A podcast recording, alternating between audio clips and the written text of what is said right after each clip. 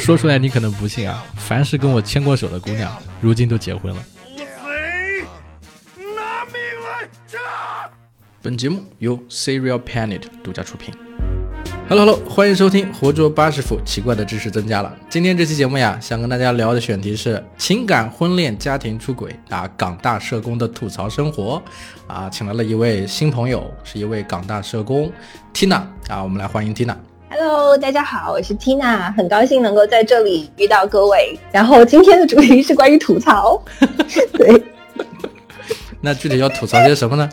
具体吐槽，嗯，吐槽就是关于情感咨询师这个行业，对吧？就是方方面面，从头到尾，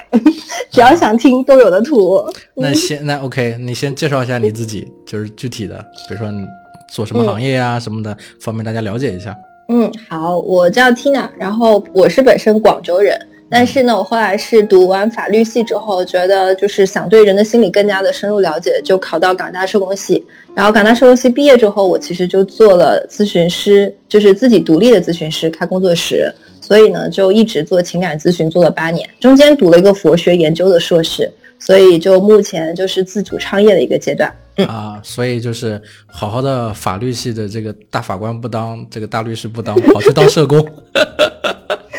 对，我就被我社工同学骂过，说我去只听过社工跳去法律系，没听过法律系往社工系跳的。嗯，就生活越来越回去了，是吧？然后现在跟佛佛学也沾边了，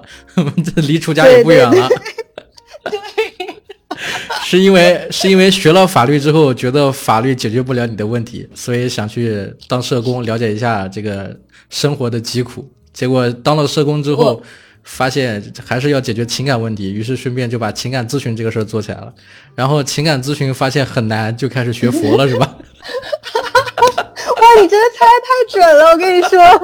就这个逻辑，而且而且每一个阶段都有一个故事。第一个故事呢，就是我在读法律系的时候，我们合同法老师讲他做的那个离婚官司。当时那个离婚官司是两个在广州的教授他们打离婚，然后呢，当时就是我老师接了女方的那个代言人，就是就是代理律师，他们就最后就是。同意了，最后是平分。虽然是男方有过错，但是呢，平分之后呢，就分家产的时候呢，就家里面有一个大衣柜，是他们刚结婚那个时候别人送的。嗯，然后那个大衣柜就非常的大。然后呢，后来那个老师当时陪着他们去那边去分割家产的时候，就是说，哎，这个谁，这个谁，这个谁嘛，就分到那个衣柜的时候，老师就问这个衣柜怎么处理，就分哪一个都不可能嘛。然后后来他那个男方就直接说拿斧头一刀劈下去，一人一半。后来真的拿斧头劈了啊！就那个故事，就彻底劈开了我对于法律的幻想。怎么怎么这么像电影情节？我记得很多电影里面都有这样子的情节。对，就生活很精彩，就是真实的个案。然后是老师，当时老师在现场也无语了，就是真的就是你分分，就是离是离了，然后分也分了，但是最后就是这一幕，就是让人感觉到说。你分完了家产之后，这个男方非常的愤怒，然后就乃至于连最初一开始的这个这么这么重要的礼物都直接不肯完整的给女方，嗯硬是要把它劈开，劈开之后没得用，没人用，没人可以用。所以呢，所以我当时你觉得法律解决不了问题？我就觉得，其实中国人本身的心理其实是厌恶诉讼的，因为我们还是很重视关系嘛。嗯，那你等于是说你赢了官司，其实你输了就是这个关系。对，对于很多人来说，可能内心里面是一种创伤。嗯，就是假如是他孩子在现场呢，对，那孩子在现场肯定就觉得疯了，真的是。是。对，他会觉得他的生活很有仪式感。对。就他父母结婚的时候有一个大衣柜，然后离婚的时候就把那衣柜给劈半了。是，啊，那那所以你就想要去这个通过读社工专业来解决你现在的这个对法律的疑问吗？因为我当时就有一个疑问啦，我说，哎，你说两个人他在谈恋爱的时候是陌生人状态，那陌生人怎么怎么会经过就是甜蜜的爱情之后到婚姻那个时候就变成了仇人这样子？就是因为我觉得普通人也不会用这种方式来处理最后的这个这个这个这个衣柜，对不对？嗯，那那就意味着他们之间是有一种类似于憎恨或者是愤怒的那个关系在里面了。那我当时就对这件事情百思不得其解，就觉得你曾经爱过的人，你怎么会这样对待他？然后我就一直沿着这个问题去找答案，才后来转到社工去了。社工这个专业，这个能简单介绍一下吗？就是港大的这个专业，好像还是个很大的系，还是什么？对，港大的这个社工专业在全球排前十嘛，然后而且还是前五的那个状态。然后他的那个社工专业，其实当时我中介给我推荐的时候，说是一个法律、心理学、社会工、社会学交织的一个专业。就类似于是外，就是所有专业它都跨，但是呢，它的主要的一个职能是在于解决社会问题，就是调配社会资源，以及它也会有心理咨询的这个部分的那功能在。对，所以呢，我对于社工的理解就是在于说，呃，它是一个根据社会资源和心理咨询，就是等于是一个人的内在资源和外在资源的一个整合，然后让一个人或者是家庭或者是社会正常运作的一个专业。那比如说你做这个专业的时候，有没有就是参加过一些社工的这个工作呢？有什么体会？呃，我参加的工作都是，就是我们社工是有实习的嘛，就是你不仅要读两年的文化课，然后你还要有九百小时的实习时间。那我们就会去 NGO 去实习。那我的实习单位都是像那个呃防治家暴中心啦，然后还有一个就是，嗯，对。我知道就 OK 了，因为防治家暴中心这几个字就够了。对，就是社工百分之七十的工作都跟家暴有关。对，因为家暴的这个个案量真的确实非常的大，而且涉及到家庭，它的问题很复杂。是局限在香港地区，还是说全国范围内？比如说广东地区各各个地方都都会有涉及到？呃，我们当时实习的时候是可以选择去呃加拿大，还有台湾，或者是回内地，或者是在香港。然后我当时本来选中了加拿大，但是我后来因为个人的原因，就选择还是留在香港，然后实习，就两个实习机会都在香港。那你通过社工这份工作，发现这个家暴问题有办法解决吗？呃，家暴问题它确实是社会加上家庭加个人的所有的因素集合，但是我觉得它有一个思路解题思路，其实就是在于他的家庭本身是需要足够的营养。营养就包括了他内心本身，他是知道，比如说如何处理冲突，然后如何消化自己的就负面情绪，还有呢，就是知道怎么样去运用他自己的资源。那然后另外一个层面就是从社会的资源来说，就是你要给到家家庭，尤其是基层的家庭，他要有足够的基就是支持，就是让他不会跌到一个很低的程度。然后另外一个就是你需要就是平，就是让这个资源的分配能够稍微均匀一些。那所以的话，就是呃，每一个国家它都会有一个社服体系嘛。那社工其实就是在这个社服体系里面的这个螺丝钉。那所以的话，家暴的问题要通过制度来解决。能不能具体一点解释一下你的工作工作的这个日日常安排啊？是不是，比如说先联系到一个家庭，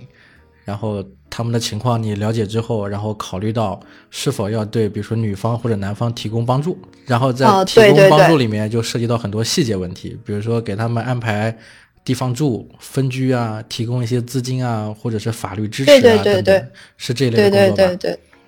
对对对，我就举个案例吧，就是我当时实习的时候跟过的一个案例，就是。那个女方她是内地嫁到香港来的，然后呢，就是先生家暴她了，家暴她之后她求助，求助之后呢，打电话来到那个社呃就是社社署，就是香港的那个社会福利中心，然后社署的社工接了个案之后呢，就发现这个女性。他要首先要搬出来嘛，要搬出来，他就需要有临时的住所。嗯，然后临时的住所的话，他就需要有资金的支持。那所以的话，就是需要通过政府的资金给予他的一个支持，让他能够在外面租到房子。另外呢，就是孩子要避免被他的父亲所骚扰，就是因为找到孩子就会找到他们嘛。所以的话，孩子要转学，那孩子要转学的话，又需要再去联系学校。那另外呢，就是他们两夫妻还要打官司嘛。打官司的话，就是需要进法律。但是通常遇到家暴女性，就不是说一定是这样子，但是确实是大有很多就是受教育程度不高的女性，她在面临这个离婚的这个事项上面，她不懂得看法律文件呢，不知道怎么样去跟法律程序啊，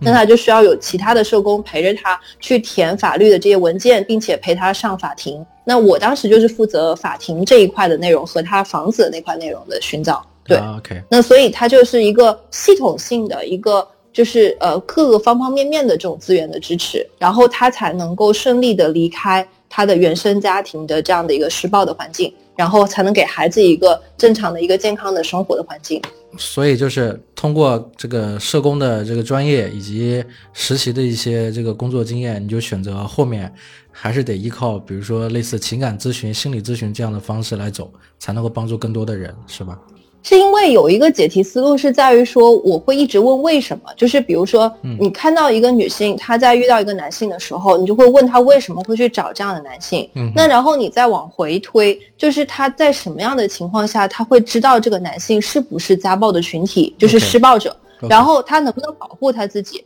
那你不断的问为什么的时候，你会发现，其实他应该在恋爱的时候就应该有这个意识。啊，他意识到了这样的一个人应该要远离，对吧？对，他或者是意识到这个人他本身是会可能带来施暴的可能性。那你在恋爱的时候有这个觉知了，你就不会进入到婚姻里面，然后不断的被施暴了之后，你可能离不开，或者是。就是会让问题加剧，而且有一些，比如说，呃，家暴的个案，他有一些是跟他自己成年的一些创伤，就他原生家庭本身没有得到重视和营养，然后他可能也带着自己的原生家庭模式进入了这个家庭，他其实会双重的，就是伤害自己。一个是他本身看人不呃看人不准，一个是他自己本身原生家庭缺失这样子的关爱，所以他就会不断的加剧这个问题的存在。所以我才后来变成。做恋爱咨询，对，所以现在这个听众朋友听出来没？就是咱们缇娜老师跟巴师傅有很强的 这个职业冲突。为啥？为啥？为啥？为啥？因为我之前做的播客节目里面几乎涵盖了你说的这些种种。哦，可以可以可以可以，对吧？比如如何筛查是吧？你的对象是不是渣男？嗯，然后女性如何保护自己？那个当时有采访过那个大律师，聊过一些相关的问题，也讲到过，就是浅尝辄止的讲过家暴的问题，就是一个这个环境问题，对吧？一个经济基础各方面怎么样去分配的问题。然后我这次来请听娜老师一起来聊，也是因为前两天跟他认识的时候交流的时候，发现他做的很多的事情都跟我做的事情有交集。然后甚至深刻的感知到，就是如果说我是一位女性，然后这个尝试这个心理学方面相关的这个工作的话，很可能就会做她现在所有时候在做的事情。然后你就会像我一样没有钱。对。然后就一直从事公益活动啊，就做一个社工，听大家来抱怨，所以社工也需要吐槽，就来了这期节目。呃，对，所以就要就要过来这边对。其实缇娜很厉害了，她以，我看你的介绍里是在这个 TED 上面有参加过演讲，是吗？那是一个什么样的经历？对。呃，就是我们当时去了联合国那边开完会之后，有朋友看到了我的简介，就觉得我可以去讲一下，就是关于这个情感虐待的这个问题。嗯，因为我们原本一讲到情感，只想到的是肢体上的暴力，嗯，但实际上情感关系里面其实还包括了语言的暴力，以及像忽略，或者是说他的那个。就是各个方面的打压性，对控制打压变成了这种情感上的这种虐待，所以当时就去 TEDx 那边泉州那边录了一期节目，就是做的这个情感虐待的这个主题。是，所以大家听听看，跟我之前做的 PUA 的那一期是不是很像？PUA 是很后面才出现这个词，其实我们当时一开始做的时候就已经意识到情感虐待和操纵这件事情是很严重，对，就是很严重的一件事。那我们言归正题啊，就是。就是你是做了差不多有八年时间的情感咨询师，对吧？从读从这个毕业开始到现在，呃，那比如说情感咨询师这个工作对你来说，你觉得是一种这个什么样子的体验？是？快乐更多还是痛苦更多？呃，这这东西还是挺呃很复杂，很复杂，很复杂。这个这个情感很复杂，因为呢，那个情感咨询这个行业本身是跟我成长的经历有关，因为我见证我父母的婚姻，所以我也一直是对他们的婚姻保持一个好奇心，就是两个陌生人怎么变成了仇人的这种议题。嗯，那所以我是通过。我自己的行业的这个经历，我是彻底理解了，就是明白他们到底是怎么纠结在一块儿的，所以我自己个人的议题解决了，所以这一点我是很感谢我自己的行业和社工的这个专业。但是另外一个点呢，就是呃，这个这个行业本身没有问题，但是因为是女性加上情感行业带来的这个性骚扰和性暴力的问题，让我感觉到非常的恶心，所以这个事情是让我比较难受的，然后也是我觉得可以专门拿一期来吐槽的，对，所以后来就变成。我就后来变成了反家暴和反性侵的一个很主流的一个人，就是我一直在做这个事儿。因为我做情感咨询师本来是一个专业的事儿，结果因为人家看到情感的标签，看到你是女性的标签，然后就开始来性骚扰和性，就是有性暴力的这个行为的时候，就让我觉得很恶心了。对，是是你的客户是吧？来咨询的人有客户，也有投资者，然后也有那个就是一些专业人士都有。啊，那我们简单来聊一聊嘛。你先尽情的吐槽，我已经迫不及待了，瓜子都快吃完了。我我真的是要吐槽，就是有一个人，就就真的是让我特别吐槽。当时呢，是我本来已经遇到了很多男性的合作方，然后呢，就是。拿资源来就是诱惑我，比如说啊，你来北京，然后呢，我就的人脉，然后房子、车子都给你用，然后我可以帮你在中央电视、中央广播电台给你出一档节目，然后就把噼里啪啦的，对，就是就是有很多人拿，就是嗯那些嗯那些所谓的大佬。拿着自己的资源在那里摇晃，然后说你只要你来，然后我都给你什么什么的。嗯，然后这种其实就已经让人比较讨厌了。然后再加上后来有一次是有一个投资人，当时呢他跟我聊的时候呢，聊的还挺彬彬有礼的，然后呢对我的这个专业也还蛮尊敬，因为当时我正好赶上的是那个创业的浪潮，然后当时很多人就是说你给一个 proposal 我就给你一百万。这样的一种状态下，那个人就过来找我说想要跟我合作，我说合作可以，然后说但是就是面谈比较好，然后他是在上海的，他就他就说那那我正好去广州出差，然后我又正好从香港回广州，我说那我们在广州见吧。他就在那一段时间把我所有公众号的文章全部看了一遍，嗯，我就觉得啊这个人应该是认真的了吧，就是比起那些不靠谱的那些大佬，应该是认真的吧。然后后来他就过来跟我在咖啡厅聊，我们开始是聊行业的东西，聊他自己家庭的东西。我觉得 whatever 就聊了聊，聊到最后就是来了一句话说，嗯，你考不考虑带着你的团队去深圳？然后我在那边呃有帮过一些创业者，就是像女性的创业者。然后呢，我我们就是就是我可以就意思是我可以给你团队，然后也可以给你资金，也可以给你人脉。然后呢？这这些女性创业者呢，就会去到他深圳的那个房子，会给他洗底裤，然后就就看着我，就停了一下，看着我，就说到这个关键的词的时候，看你的反应。对，然后我就很想把我的咖啡直接泼到他身上去，就是那种感觉，就是其实他是在潜规则你，就意思是说，如果你能够去到我的房间帮我洗底裤，知道照顾我的生活，做生活助理，对，嗯，然后你就可以得到所有的东西。然后我就后来就说了一句，我说你老婆，嗯，应该是富豪所想要的那种对象，你自己看紧一点。然后我就走了。嗯 嗯嗯。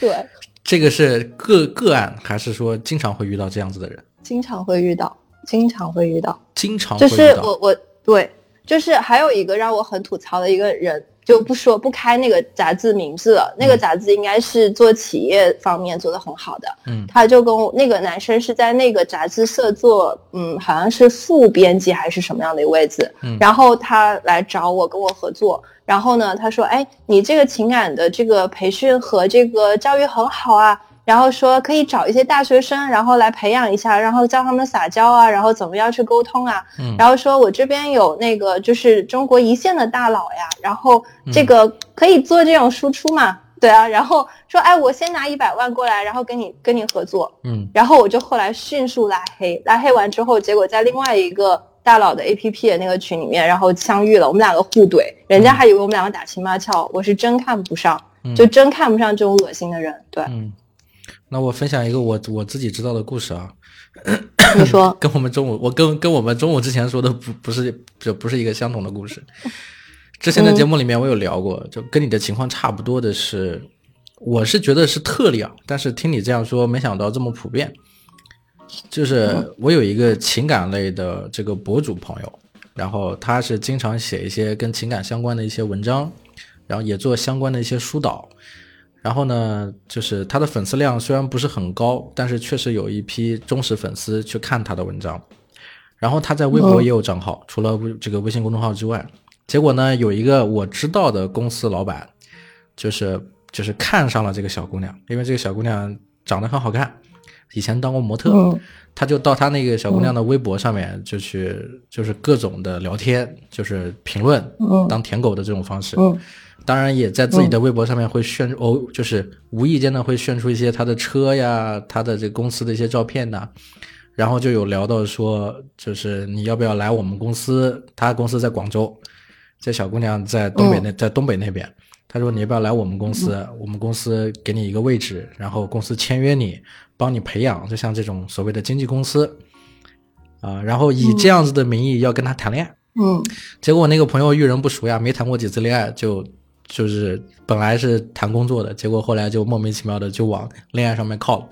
因为再加上有一个很好玩的现象，我不知道你能不能判断，就是他在看人的时候，他就是虽然她是个很漂亮的小姑娘，但是她好像不太在意对方的颜值，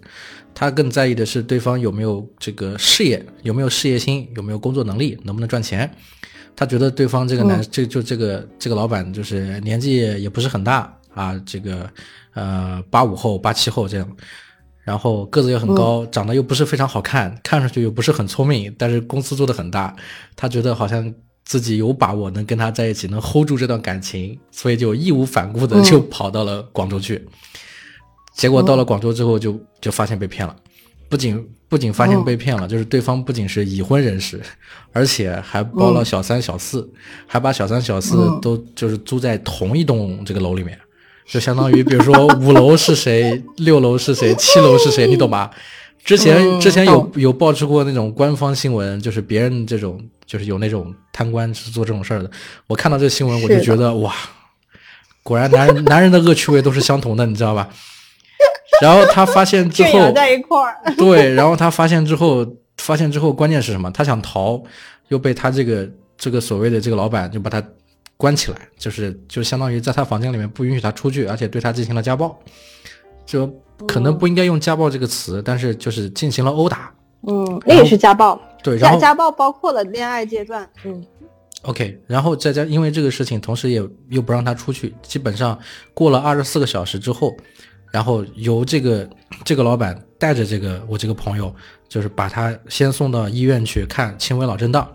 然后有淤青或什么的这些病看完结束之后，然后直接就从医院带他去飞机场买了票，然后在飞机场那边就就是看着他坐飞机这个回到东北。然后我那个朋友回到家之后，精神上面受到了创伤，待了两个多礼拜才把这个事情想清楚，才开始报警。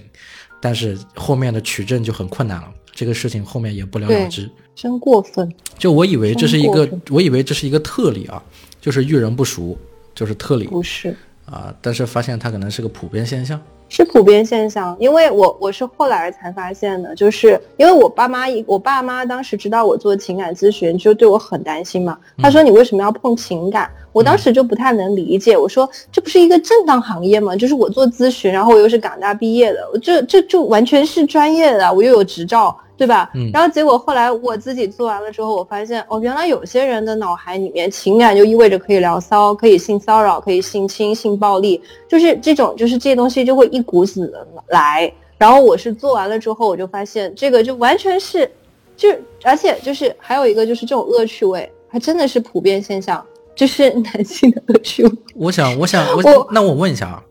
比如说你刚刚说的是投资人这一块的，或者有合作相关的这一块，那比如讲。你的客户呢？比如说在情感上面遇到困扰的一些这个男性主体，他们也会对你进行一些其他不同的方面的一些想法吗？嗯，我付费的客户倒是还好，就是付费的客户是真真的尊重我的专业，所以找我付费，然后找我就是咨询。然后但是有那种就是假装客户来，然后就是有一次就是记得印象深的就是。呃，我在一个创业群，我自己自介自自我介绍了嘛，然后就很多人来加我，就有一个男生说他自己也是社工，然后也是在自己创业，然后就跟我聊天说，哎，我我我想问一下你咨询多少钱？我说，哎，我我收八百，然后他说八百块这么贵，我花八百块钱找小姐不好吗？就是就是故意往那个方向走，就是走。他说八八百块钱找一个大学生。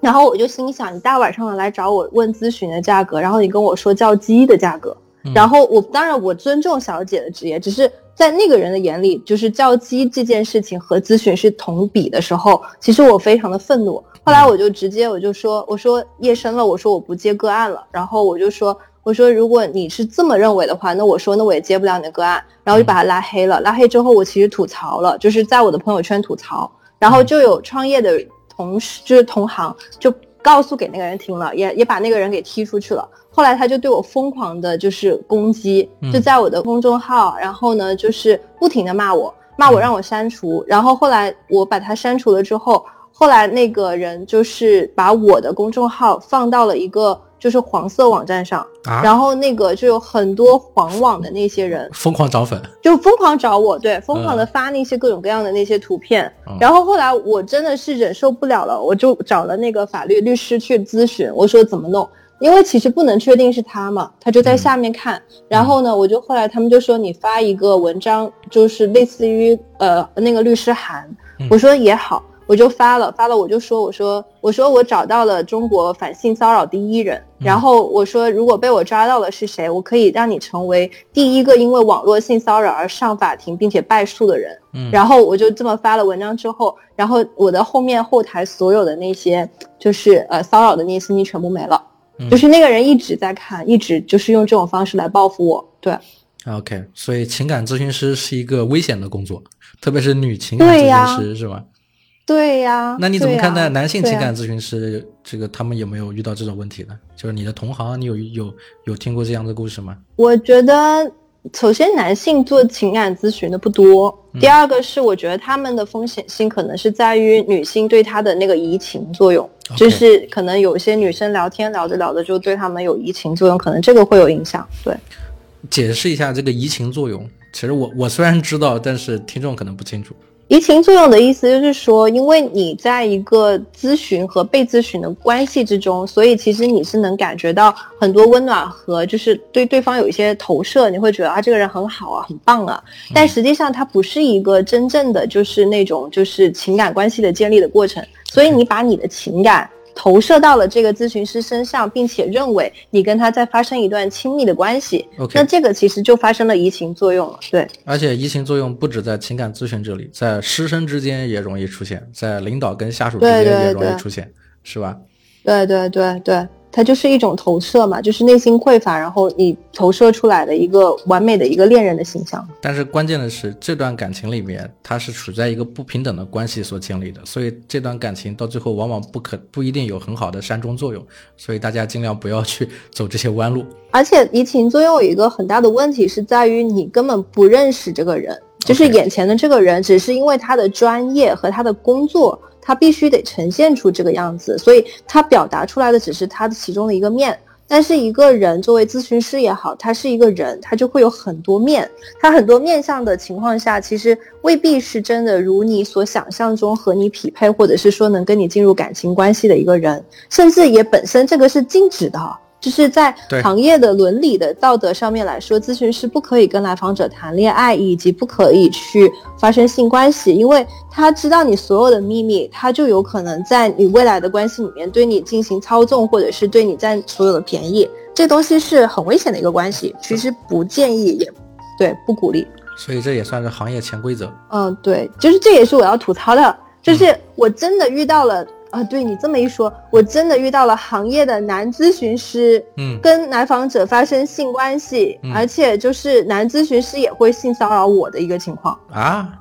这这个对这个逻辑顺序是怎么来的？就逻辑顺序就是我跟他们去聊我的行业的一些经历的时候嘛，然后大家都是咨询师，那就会坦诚的相待，就会说一些他们自己的事儿。那然后说着说着就会聊到说啊，那个他干过这种就是跟来访者上床的这个事儿，然后后来可能就相相对来说处理的还算是平静，但是其实在我的角角度来看，这已经是破了行业的规矩了嘛。那所以其实是很危险的一个动作。那然后的话，这种男性咨询师也想通过他自己咨询的这种手段，对我进行那种潜潜洗脑，就是那种潜潜意识的那种洗脑，也不是 C P U A，是潜意识的洗脑。再加上就是呃，借用一些心理咨询的一些技巧，然后想对我进行就是性就是占便宜呗，然后想跟我上床。OK，嗯，然后被我被我给那个啥了，就是拉黑，然后直接直接就把他给那个啥了。嗯，就是就是这种情况也会出现。嗯，因为我有一个发小，他是学心理学的。就是他本科跟这个研究生都是学心理学，就是我还去过他们学校，听过他们心理学的课。我记得好像课上老师就有聊过啊，就是说说学好像就是上课之前会宣誓，就很很很有仪式感。宣誓的意思大概就是不会拿专业对普通人，就是就是去去去去进行攻击，你知道吧？就是不把专业用在普通的关情感关系里。对，当时是很有仪式感的一种行为。但这个东西就是就实际实际操作上面确实没有，就是会会看到一些让人不太舒服的东西。然后当时他们还在聊，嗯，他们还在聊，就是当时男性的咨询师还跟我聊说，他们认识的一些熟悉的一些行业的一些咨询师都已经换老婆换了几任了，就是那种就是要不然就是来访者，要不然就是他们自己的心理咨询师的同行。对，所以就所以我当时就有一个很大的疑问，就是啊。不是有行业伦理的那个规则吗？就是，而且明显是有很清晰的伦理道德的规则和要求。为什么会出现这样的一个情况？对，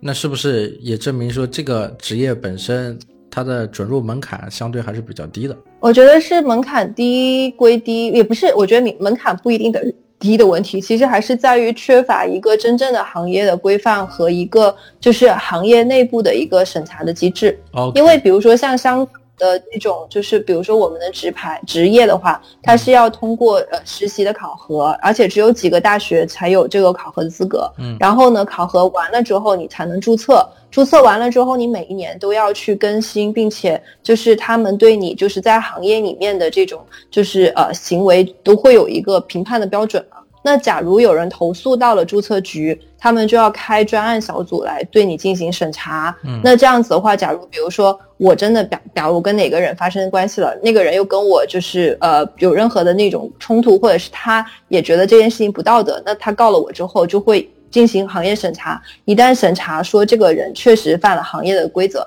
他就要被踢出这样的一个社工的一个行业。那这个审查机制很重要，因为人本身。一个是他自自省，我觉得不容易。然后你有一个整个行业的一个规范性和行业的监督，其实很重要，因为你要在这个行业里面立足，你需要行业同行的认可嘛，对吧？现在有这个有这方面的监督工作吗？啊，暂时没听到。啊，就是就是内地，我暂时没听到。有没有可能说现在建立一个这样子的这个这个？这个结构，我觉得很有必要，我觉得很有必要，但我不知道谁会帮忙去建立，而且就是有没有这样的一个机制再去提倡和就是教育公众大众，因为很多的人其实都没有理解这个行业本身它是有专业性的，而且。它是需要有很多的标准的，而且需要有专业的资质培训的，而不是像现在这样子打小三的也有。你知道我听过有一些有一些真的很赚钱的个案怎么做的？就是比如说找到一个富婆，然后那个富婆的老公可能就在外面有小三，然后有小三的话呢，他们就可能去找一个就是类似于情感的那种高手，然后去办一个小四，然后小四就把小三拉动了。然后去跟他谈恋爱，然后把小三小四的这个聊天记录给那个男的看，然后让这个男的把这个女的给踢了，然后这样的一个个案可以收两百三百万啊！真的有人用这个方式赚钱吗？真的有人用这个方式赚钱，而且赚钱还不少。看来港片里很多的故事都在现实里面有反应。就是就是你知道，其实情感行业可以很赚钱。但是呢，我们是真的发现专业做的情感咨询师不赚钱，这种这种各种各样的这种野路的 赚钱方式很多，而且很夸张，很夸张。因为这个这个现象，我只听过说是那种就是情侣之间小打小闹的，说用一个去套别人的话。然后把对方黄了之后，就帮助分手的这种。但是你说的这个已经上升到了一个台阶了，你知道吧？他们已经是用公司来做了，专业团队来做。对，已经是专业团队。你说的这个故事，我们以后再切磋，我觉得可以，可以作为我小说的素材，对吧？我们深入一下，去采访一下这这几家公司，然后去去了解一下他的赚钱之道，是吧？嗯，那那说说点说点正经的，说点正经的，就是在正正常的咨询里面，比如说你有没有遇到过一些问题？因为之前你你吐槽的那个是一个是一个正儿八经有一些心理问题，然后有情感问题，但是没有办法改变自己的一个这个案例。呃，你的意思是说正常接个案的情况，然后他们会经历怎么样的一个改变的过程，是吗？对，就是在这里，你不是跟我提供过一个案例吗？就是说，呃，他这个经过你的一些这个帮助，然后他因为这个未婚先孕，然后把小孩生下来。然后又来香港跟你见面，类似这样子的，就是那那个不是我的那个那个不是我的传统的专业嘛？那我其实传统做咨询的那个个案的话，通常是从他的原生家庭开始梳理嘛。那也是就比如说还有他的一些。呃，我做过一个比较成功的案例，那个真的挺成功，因为那个女孩子呢，在这个情感的关系里面呢，折腾了三年，然后呢，在全世界各地旅游啊，然后找各种各样的这些咨询师、培训师啊，就一直没解决她的问题，就她是那种焦虑型、控制型的人。那然后呢，她当时就是通过朋友认识了我之后呢，就想跟我聊一聊。然后我说可以，我们就做一次收费的个案嘛，就只做就做了一次。然后那一次跟她聊的时候呢，就是聊到她的家庭里面有家暴，然后在家暴的过程中有涉及到母亲差点自杀。嗯然后呢，他就在那个场景之中非常的恐惧和瑟瑟发抖。嗯然后我当时呢，就是通过一个是我自己的原生家庭的咨询方式，一个是通过呃我当时在读佛学，在研究一个无我的治疗的方式，嗯我在通过两种咨询的方法帮他去。就是跟他去聊天的那个过程，让他去呼吸放松，最后他就看到一朵莲花，然后呢，他就突然间顿悟一样，就从此之后，真的就是他当时就是在，因为当时我们其实是在聊生死的话题，就是就是比如说什么是死亡，然后死亡意就是。就是因为在呃佛陀的角度来说是无色声香味触法无眼耳鼻舌身意嘛，然后呢就是跟他讲这个这个词，然后但是是因为当时在那个场景之中啦，他是非常紧迫和很恐惧的状态下跟他讲了这个对死的这个理解，然后他突然间一下子就明白那个字词的意思和含义，当然也有当时在接那接住他的那个时候的一个情感支持，所以他一下子就突然间就从死亡的恐惧中松下来之后。她的这种就是控制焦虑的这种行为模式就完全改变，因为她以前是见到她男朋友就要查手机的，就是没有办法控制不查，为了这个查手机的这个动作吵了三年。我能我能理解为一种状态吗？就是她的她格局变大了，对对对，生命的生命的能量变广了，是吧？宇宙浩瀚，对吧？纠结这点小事情干什么？生和死还没想清楚呢，他就想这些事儿，是吧？也也不是，也不是，他他其实是这样的一个逻辑，就是说，因为他看到他父亲和母亲之间因为争执这件事情发生的这种吵架，把家里面全部全部打打烂了。OK，然后妈妈因为这种家暴的原因，然后很郁闷到要自杀。OK，然后她在那一个场景中作为一个孩子无能为力。和害怕母亲因为自杀而死亡的恐惧，所以她在那个场景里面吸收了太多跟生死相关的紧张和控，就是焦虑感，所以他在那个时候的生命的质量就是一直没有消化和疗愈，所以就带到了此刻当下的生命。但是因为你有正确的引导和咨询的方法，让他在那一刻对于死亡这件事情有了一个更深刻的体认，就是没有所谓可以恐惧的东西。它其实就是一种体验，一种生命的呈现。那他把那个死亡的这种焦虑和恐惧放下了之后，其实他就对于他其他的这种外在的控制的这种东西，他就会放下，因为他本身是因为恐惧才导致他要查手机这个动作。他现在不恐惧，他就不会查了。OK。啊，所以然后所以他就直接一次就解决问题了，对，那个就很幸福，就用佛学加加心理学解决了这个问题。嗯嗯嗯，对，而且非常快，一次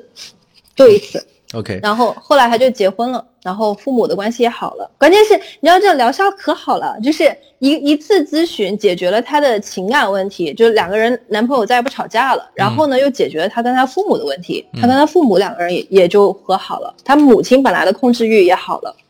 那在你这八年的这个呃情感咨询的这个工作经验里面，有没有失败的案例呢？或者说是失败的更多，还是成功的更多？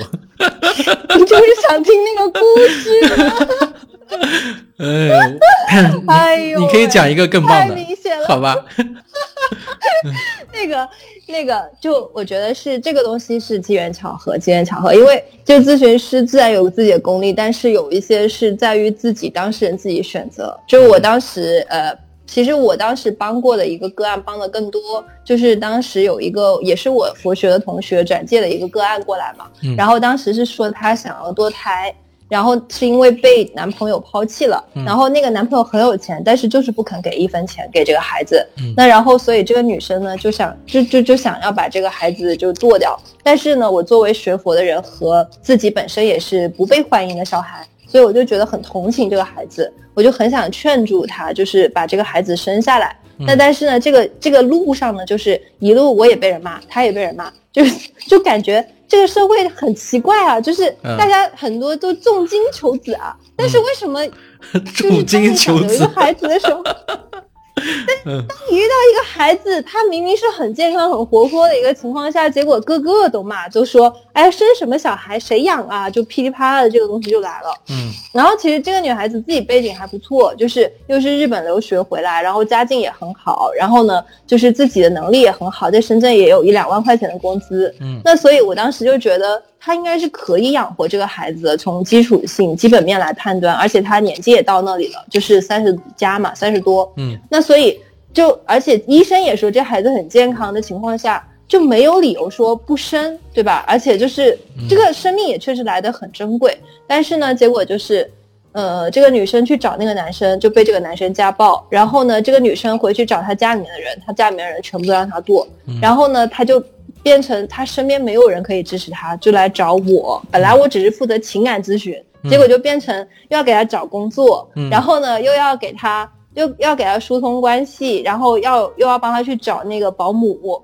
然后呢，他后来就是呃，而且他当时跟我说就是。呃，公司知道她怀孕，而且没有结婚的情况下呢，就想办法要辞掉她。嗯，然后她在深圳也上不了户口，嗯，所以最后就没有办法，就只能回到她自己江西老家，然后去找她爸，然后想看托关系能不能给孩子上户口。啊，就在这个过程中呢，就是。遇到了很多的破事儿，就是会真的觉得说，真的一个非婚生的孩子要落地是一件多么艰难的事情。然后呢，这个女生呢，就是最后她在生孩子前夕，还是她的妈妈，就是她妈妈去世了嘛，还是她妈妈前去世前的好友接接纳了她的两个孩子。啊，然后呢，做完了这个所有的准备工作之后呢，就这孩子生下来，她还挺开心的，然后还千千谢万谢。然后很感谢我说要来香港来找我来报答我，然后呢，我就算是第一次见了我自己线上接的个案，然后结果他来就在我家白吃白喝也就算了，然后还要我拉，还说让我拉着他去哪里玩儿，然后还点名道姓说哪里哪里玩儿，然后还说你这吃饭的这个规格能不能再提升一点点，就是就是意思是没有带他去高档的餐厅去吃饭，嗯，然后呢我还要。他在那里玩手机的时候，我要帮他带娃，嗯啊，然后呢，后来经历过种种的这个东西之后，我突然意识到，有些事情吧，确实是就是负责任的人遇到负责任的人，对吧？嗯，这个就是自我的人就遇到自我的人，对。然后后来就后来就就就就他走的时候说，哎，我有个礼物想送给你。其实我那个时候已经很想说，你走吧，不需要什么礼物了，不要客气。但是他说一定要送。我说那好吧，那我收下。然后他就说是一个呃那个唇膏。然后呢，最后不忘加了一句话说，那个这个这个是我一个朋友送给我做的一个测试品。你有什么测试体验报告，你可以告诉给我听。然后我就啊，你走吧，你走吧，再也不要再出现了，就拉黑了。对对，拉黑的理由是什么？拉黑的理由是我要继续做保姆吗？然后他还他还拉黑我之后，听到我的就是我写了一段吐槽过他的那个事情嘛，然后他还在后面那里狂骂我说说你知不知道你做情感咨询师，你这不是在帮人，你是在害人。我说对，我就是害你的，我就不应该害你，我就不应该给你那么多资源帮你找工作又做这那做那的。对，然后然后然后就拉黑了。嗯，那你觉得说在这个情感咨询里面就是？到底能帮助的人更多，还是很多人你是帮不了？就是成功跟失败的这个概率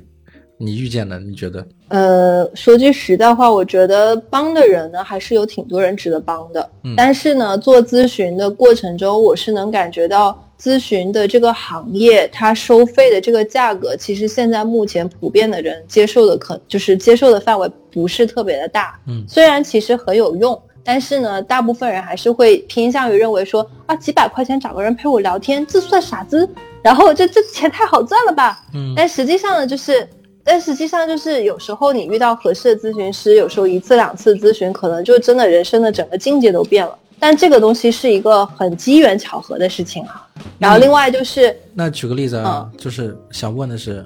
情感咨询和心理咨询有什么区别呢？呃，我觉得情感咨询它是偏关系，因为呃这么说吧，就是心理咨询的行业其实是分两大流派，一个流派叫走个人的咨询流派，就是主要是从比如说精神分析为主体啊，然后可能分析你个人或者是你的成长动力或意义疗法等等，这些都是从你个体的出发。嗯，然后呢，第二种呢，第二大流派呢是从关系出发，就是从家庭出发。那所以的话，就个人流派是配合关系的这个流派，两边各有各的利弊。然后，因为偏个人，就是注重你个人内心的一些复杂的一些呃，就是就就咨询的议题嘛。但是你关系的议题其实是包含了你跟他人，甚至包括整个环境，然后整个情境之间的一个互动性。所以情感咨询是偏家庭这一块，边关系这一块。所以我做咨询的时候，我不只是单单看他个体的这个心理的一个反应和活动。我还要看他跟别人之间的一个互动关系，嗯，所以呢，而且今天今天正好在帮一个我的搭档在找那个家庭咨询师，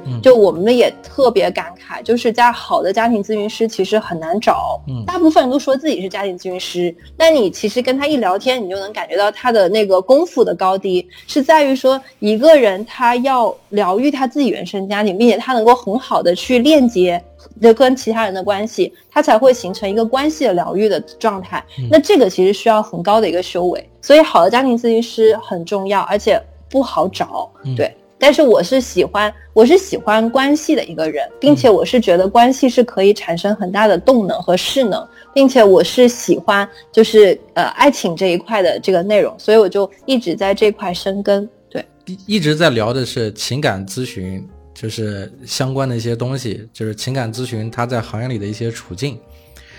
那比如说，你觉得什么样的人是适合去从事情感咨询这个工作的？呃，我觉得是一个是他对于自己的原生家庭的议题是相对比较清楚和能够自我疗愈的人，因为其实你涉及到情感。它其实就涉及到了你的家庭，还有你的情绪的处理，还有就是对于人人的性爱的这个欲望的这个处理议题。所以其实它是跟生老病死、跟家庭完全相关的一个议题。你真的需要很深的这样的一个自我的一个疗愈和圆满，你做情感咨询才能给到一个人真正的滋养。当然呢，我是觉得说。我是觉得说，低的门槛来说呢，就是首先我觉得你是遵守啊，情感咨询师他就是一个治治疗别人和疗愈别人和帮助别人情感关系的人，而不是跟别人发生关系和谈恋爱的人。对，就首首先你守住这个底线，对，然后其他的就是专业的领域可以再继续往上搭建。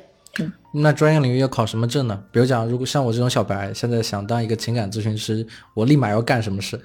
立马要怎么去开始我的事业？呃，哦，这样子说，那我其实觉得情感的咨询师可以去读一个关于家庭有那种家庭婚姻咨询师的这种牌可以考，不管是内地的还是那个国外的都有。OK，就是有个婚姻家庭咨询师的一个证可以考。然后另外一个点就是从个体的自我修为来说的话，我觉得就是你首先先处理自己原生家庭的议题，然后再加上就是。呃，跟人之间的关系的边界感啊，还有就是链接的这个方法和方式啊，然后还有就是自己对于生老病死这个议题的一个认知啊，就把它搭建起来。嗯，OK，那最后一个问题啊，就是你觉得就是你现在这个生活，就是从事社工生活，帮助一些情感上面遇到困境的人，你觉得这样子的工作，它的它的它更重要的意义在哪里，或者吸引你的地方在哪？吸引我的地方就是在于说，人就是离不开这个情字嘛。嗯，那人在情感中，他肯定会遇到各种各样的挫折、障碍和磨难。然后能够让人在情感和情绪上面，然后得到疏解，我觉得其实就是在解除大家的痛苦嘛。那我，而且就是另外一个点，就是我觉得中国的家庭一直很理性，就是大家认为什么应该做，什么不应该做。但实际上，很多时候家庭教育里面少了那份情感的链接和互动，这个是很多的家庭都需要的。那如果说情感教育能够去到每个家庭，然后支持到每个孩子，那每个家长也能够在这里面有一个情感的互动，其实你的压力会减小，而且家庭的整个土壤就会变得好起来嘛。那所以我觉得。情感教育本来也是一个素质教育的一个部分，我自己个人是这么认为的。OK，那我们今天节目就到这里啊。然后我们要感谢我们这期节目的金主赞助方——谷物星球燕麦奶啊。谷物星球燕麦奶为咖啡而生的燕麦奶，好喝，对身体也很健康。同时呢，我们也要谢谢啊咱们的嘉宾 Tina，她在从事这个跟这个婚恋家庭有关的这些情感咨询的一些工作。同时呢，最近他也在做一个读书会啊，是要解决这个跟婚恋有关的问题啊。对这个读书会感兴趣的朋友，可以搜索“会爱的 Tina” 啊，或者也给我们的节目私信或者评论，然后我们会让嘉宾跟大家一起来聊一聊跟这个情感相关、跟家庭相关、跟婚恋相关有关的一些问题。可以可以可以。OK OK，好，那今天的节目就到这里啊，谢谢大家。好，谢谢。哎呦我天！